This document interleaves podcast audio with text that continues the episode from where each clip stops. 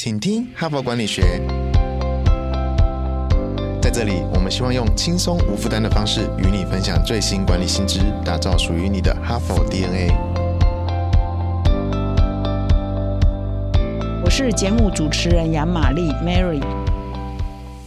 各位听众，大家好！今天又是星期一，我们又要开启一个新的单元。那我不知道各位听众会不会有一个习惯，就是每到礼拜一呢，就来期待说，哇，这个礼拜哈帕要分享什么主题呢？那我也在这里呢提醒各位听众，如果你对什么样的主题特别有兴趣，最近特别困扰你啊，或者你特别想学习的，你都可以留言给我们，提供给我们建议。那如果我们觉得那个主题呢，也是很多其他听众呃很想听的，我们。也有很适合的、很好的文章，我们都会尽量的来把这个听众的建议呢放入我们的规划跟我们的题目计划中。那么今天呢，我要分享的这个主题呢，可以说是啊，怎么分享大家听了都不会厌，然后就是有关于人才的问题。那人才呢，人才培育啊，职涯的发展啊，公司内的怎么选人，怎么做绩效评估，这个大家都是哈打击面很广，每一个职场人士都很关心的，不管你是主管还是。说一般的上班族，那这一周呢，我们要谈的人才问题呢，是一个新的词出现了哈，这个词叫做“新领”，新旧的“新”，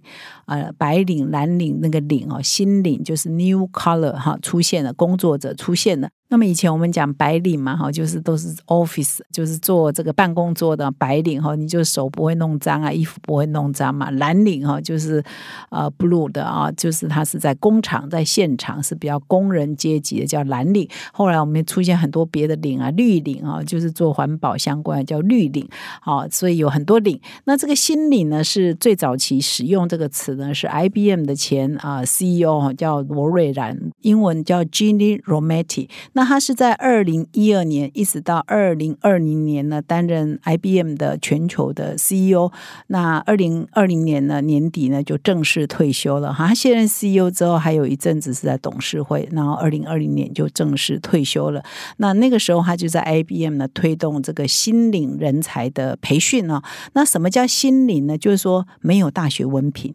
但是呢他的才华跟他的技能，他的能力呢是不输于大学文凭的人哦，这种人叫做心灵 （new color）。那他的意思呢，就当然就是在他的任内呢，也留下来变成 IBM 的一个文化，就是他们要培育要。训练人才呢，不是看他的学历，而是看他的能力，也就是 skills first 啊，技能优先哈。那么也就带出来我们这一周的主题叫做学历哈，不等于能力。那现在越来越多国外的大公司，尤其是以科技业为主的大公司，都在倡导这个理念，就是学历不等于能力。那这就是我们这一周要分享的主题。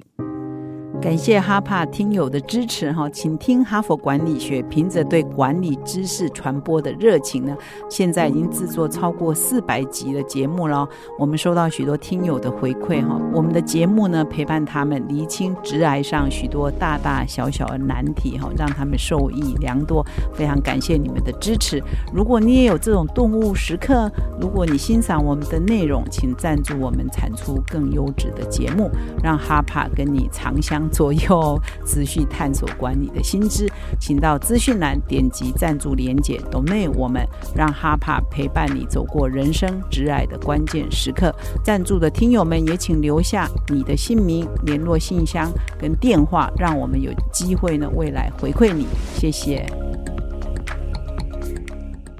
那我今天呢要分享的这一篇文章标题呢，就是我刚刚已经起个头，叫“新领人才崛起中”。那这一篇文章其实很新，刚刚发表在二零二三年三月号，也就是你现在如果去书店或者上我们的官网看我们本期的杂志啊，你就可以看到这一篇文章叫“新领人才崛起中”。那这一篇文章呢，一共有三位共同作者哈，有两位呢是哈佛商学院的教授哈，一个叫科林安姆尔曼，另外一个叫鲍瑞。斯格雷伊斯堡哈，我要特别强调，这第二个哈佛商学院的教授是让他的文章呢，我常常在 p o c k e t 上分享过，比如说包括如何成为更好的倾听者啊，如何让工作跟生活双赢啊，如何留住好的人才啊等等，如何突破女性的天花板啊哈，所以这一个教授的文章呢，我们常常在分享，他在哈佛商业评论上有蛮多产的哈。那这篇文章除了有两个哈佛大学的商学院的教授之外，还搭配了。啊，我刚刚有提到 IBM 的前执行长 Romani 哈，他是在二零一二年呢就任 IBM 的董事长、总裁兼执行长。那二零二零年四月卸任 CEO，那持续的在董事会工作到二零二零年底退休。退休之后呢，这罗瑞兰呢就加入了一个非营利组织叫 One Ten 哈，担任共同的董事长。那 One Ten 呢，可能在美国应该是蛮有名的哈，它是啊一个联盟哦，它致力于哈推动，让美国人的黑人呢可以在职场上有一个比较好的发展。那么目标呢是要促进一百万名没有四年制大学学历的美国黑人呢，可以进入主流的职癌市场去做发展，所以也是一个蛮公益的哈，促进多元啊种族啊包容发展的这样一个目标，蛮符合现在 ESG 的潮流。那么最近呢，罗瑞兰呢，就是 IBM 的前 CEO 呢，也刚要出版一本书哦，它叫《善的力量》（Good Power：A Leading Positive Change in Our Lives, Work and World） 哈，就是啊，要促进一个善的力量的循环。那这一本书呢，其实也访问了很多各行各业的企业领导人，了解他们对人才管理实务上遇到一些困难跟想法哈。所以事实上，可能这一篇文章就是融合了过去呃罗瑞兰呢在 IBM 的一些工作，对一些人才的一些需求的一些看法，以及他退休以后这几年在 One Ten 啊，为了完成这一本书，他做了很多职场主管们的专访，有感而发啊，才发表了这篇文章，在谈说新领人才应该要得到更多的关注，也就是说，能力应该超越学历，而不要太执着于学历这个概念呢，是必须要被宣传，也必须要被接受的，也是他们这篇文章主要的一些想法。那文章一开始就指出了，就是说现在呢，取得大学文凭几乎已经变成一个普世的价值哈。什么价值呢？就是说你要通往啊令人满意的职来的高薪的发展哈，有一个很好的 career，你一定要有大学文凭哈。那这个很多企业呢，在取材的时候，我们在这个应征人的时候，我们开职缺的时候，你也去想一下，说，哎，你的部门是不是每一个职缺都会限制说大学以上文凭哈？是不是一定要大学以上？文凭，我们可能都会这样要求哈，所以绝大多数的职缺啊，现在啊，在全世界来看呢，也是越来越多要求说大学以上文凭。那么他也用了一个数字哦，在美国二十一世纪以后呢，越来越多职缺呢都要求一定要大学以上的文凭啊。但是事实上，美国人的大学呢，并不是人人读大学，不像台湾啊，台湾现在是没有读大学的，是少数哈，绝大多数都是有念大学的。那美国呢是倒过来哦，美国它二零二一。一年的统计啊，美国的人口普查显示，二十五岁以上的美国人。百分之六十五是没有大学文凭的哦，所以他们念大学的比例只有百分之三十五。那如果你用颜色，就用呃种族啊肤色哈来看的话，美国的黑人呢，百分之七十二是没有大学文凭的；美国的原住民呢，那八成呢是没有大学文凭的哈。所以呢，如果你又是一些啊什么西班牙裔啊、拉丁裔啊，也是将近八成都是没有大学文凭的哦。我们华人是比较爱念书啊，所以华人我相信很多都是有大学文凭。啊，所以呢，我们都会迷恋，你至少要个大学文凭啊。美国人也是一样，其实他念大学的人没有那么的多啊，所以呢，就会发生一个现象，就是说，为什么一定要大学文凭呢？就 Romani 还有这两个哈佛的教授就来质疑了，为什么我们求财的时候呢，都一定要大学文凭呢？那他们就提出反思啊，就是其实很多工作。根本不需要大学学历就可以做的，就是说你要胜任某一个工作，公司内并不是每一个职位啊都一定要有大学学历才可以做得很好，高中毕业就可以做得很好啊，高职毕业就可以做得很好。为什么求财的时候都会写说大学以上文凭呢？这是第一个反思。第二个反思是说，诶，没有大学学历的人。其实他的技能也不会输有大学学历的人呐，哦，就是比如说他有很多的证照，比如说他的工作的能力啊，他的工作的态度，他的呃上进的心啊，他的自我驱动的能力，他的学习力等等，其实可能也不是输给大学学历以上的人嘛，哈，所以这是两个反思嘛。第二个反思，第一个反思就是说。你的工作根本不需要大学学历，为什么你一定要找大学学历毕业生？第二，哎，你有没有去想过，你拥有大学学历的人，可能他的能力比不上没有大学学历的人？那现在又出现一个新的问题，而除了这两个反思之外，就是科技的发展非常非常的快速。其实啊，不要一会儿 AI，一会儿大数据，一会儿云端，一会儿五 G、六 G 等等啊，科技的发展非常的快速，对产业界的挑战是非常快、非常大的哈。但是学校根本培养人才是来不及的，所以你。在学校读了一个硕士也好，读了一个大学也好，你可能一毕业也不一定符合企业的人才的需求，反而一些自学的人。啊，有一些人他可能不习惯在这个学术的这个环境下，在大学正规的体制下学习，他们自己有一些怪才哈。我们其实偶尔也会碰到这样的人嘛，他可能靠自学，他可能就自己上什么现在的 c o s e r a 这种教学平台，他上网哦，他就可以自己学习。他可能取得很多很多证照，可他他偏偏就是没有大学文凭，没有硕士文凭。那这样的人呢，搞不好是你企业更需要的。可是当你企业的用人就是设了一个。学历门槛的时候，这些人你就用不到了，你就无法吸收啦。所以呢，这篇文章就在辩证说，在这种快速变化以及人才需求，也是技能要快速跟上产业需求的时候，你更应该要破除你大学学历的迷失。这也就为什么新领人才，就是没有大学文凭的能力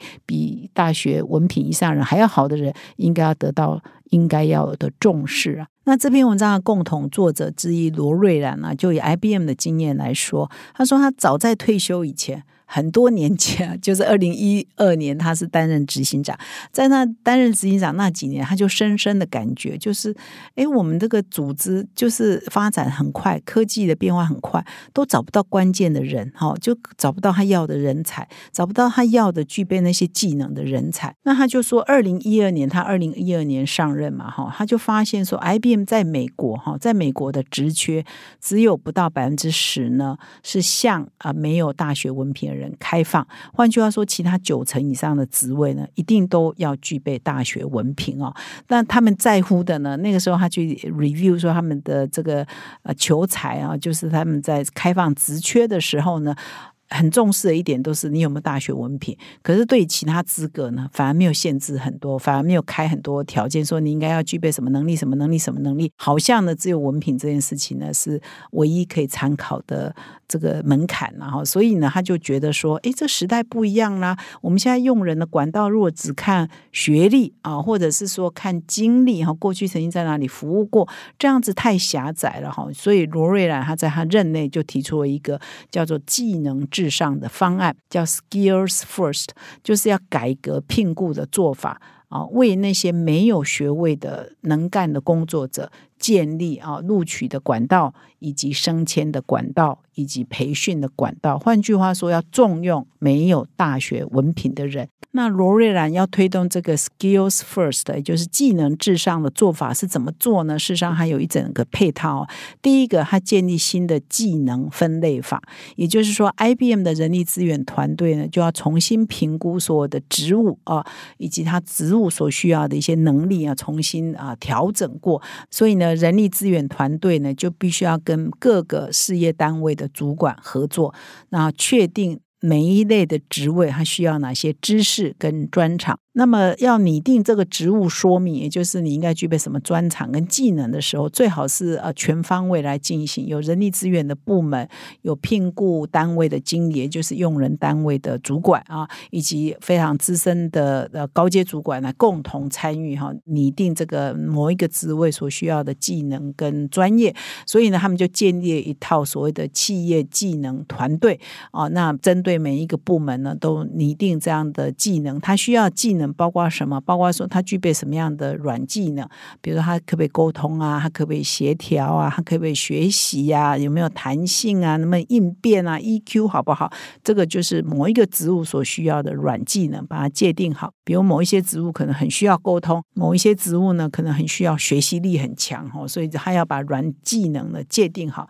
同时呢，他也把每一个职务所需要硬技能呢也尽可能界定好。这硬技能呢，硬的能力包括说你会什么嘛？那么这样整合起来呢，就变成说，哎，这个 IBM 的公司的企业技能团队啊，那就变成一个 data bank 嘛，就一个资料库啊，什么样的职位需要什么样的技能，那这个呢建立之后，对于他们之后的聘雇以及员工的培训的制度呢，就帮助相当的大。那么，根据 LinkedIn 的学习公司，LinkedIn Learning 哈，他们在二零二二年曾经发表了一个报告，他们的 data 里头呢，只有百分之十的组织呢，真正可以做到这个企业技能的团队这样的制度，然后，那当然 IBM 呢就属于其中之一。那除了建立新的技能分类法之外呢，罗瑞兰在 IBM 也推动一些新的制度啊，包括说扩增人才库。那为了这个落实他这个技能至上的这个政策、人才政策嘛，那就必须要改变他过去传统的聘雇的一些流程也好，或者是一些所设下的一些门槛跟限制嘛。那他这一点呢，刚刚讲第一点是说，你应征人的时候要把这个大学文凭呢，这个呃包袱给拿掉。那么第二步呢，你要扩大你的人才库的来源哈，所以他要向他以前非传统的求职者提供入。门的管道哈，让这些人可以加进来。那他 IBM 怎么做？一个就是学实施学徒制啊，实习制跟培训制度。那么 IBM 呢，在过去几年呢，在全世界有推动一个。Program 啊，叫做 P-Tech 啊，是 Pathways in Technology Early College High School 啊，也就是前期学院高中学校科技教育路径的学程啊。那这个学程一开始呢，就是 IBM 纽约市立大学跟纽约市政府的教育局他们所三方所共同合作，所以符合这个 PPP 哈这样的精神。然后呢，一开始呢是在纽约市。呃，布鲁克林区的一个高中推出，也就是针对还是高中生，加强他们的 STEM 的教育，也就是科学啊、技术啊、工程啊、数学，就开始呢，让他们在还没进大学之前呢，就具备了几乎等于一个副学士学位啊这样的能力啊，训练他们的科技能力。那后来呢，他们就把这个教育呢普及到全世界很多国家，所以一直到二零二二年，全世界已经有二十七个国家推动超过三。百所这个 P Tech 的学校。那么这些 P Tech 毕业的高中生呢，当然就成为 IBM 的人才禁用非常重要的管道跟来源。也就是说，他们就向下扎根嘛，不一定啊，一定要等着啊大学毕业生啊来投件，他就向下扎根到高中生去扎根。那这些人呢，不一定要有大学文凭，他们接受过这个 P Tech 的训练之后，到 IBM 去工作，然后在 IBM 里面也要设计这个职业的培训跟这个升迁的管道，让从 P Tech。体系过来的人，尽管他们没有大学文凭，也可以在 IBM 组织内呢，可以做很好的发展，也是可以随着他们的表现而晋升。那除了我刚刚讲的这两个路径，也就是用这个能力啊跟专长来取代呃学历跟经历，然后为一些没有大学文凭的人开辟这个可以录用的、可以进来的一些管道之外，其实它内部的人事的升迁制度啊，跟人事的培训制度也要跟着调整。那这一篇文章啊，如果各位听众可以的话，有兴趣的话，再去点击我们说明栏，点击这篇文章的原文，你可以看得更仔细，因为这篇文章还蛮长的。我今天呢是讲不完的哈，比如说它包括现有的经理人的重新的培训啊，要让他们打破这个学经历的迷思哈，或者是说升迁制度怎么样重新设计哈，这些都是公司要建立这个技能至上文化很重要的一环。那这 IBM 呢已经走过这一条路，其他的企业也可以参考哈。那我明天跟后天啊这一系列要分享的文章也都提到一个概念，事实上这件事情啊，就是新领人才这个重视呢，其实不是只有 IBM 哈。LinkedIn 啊，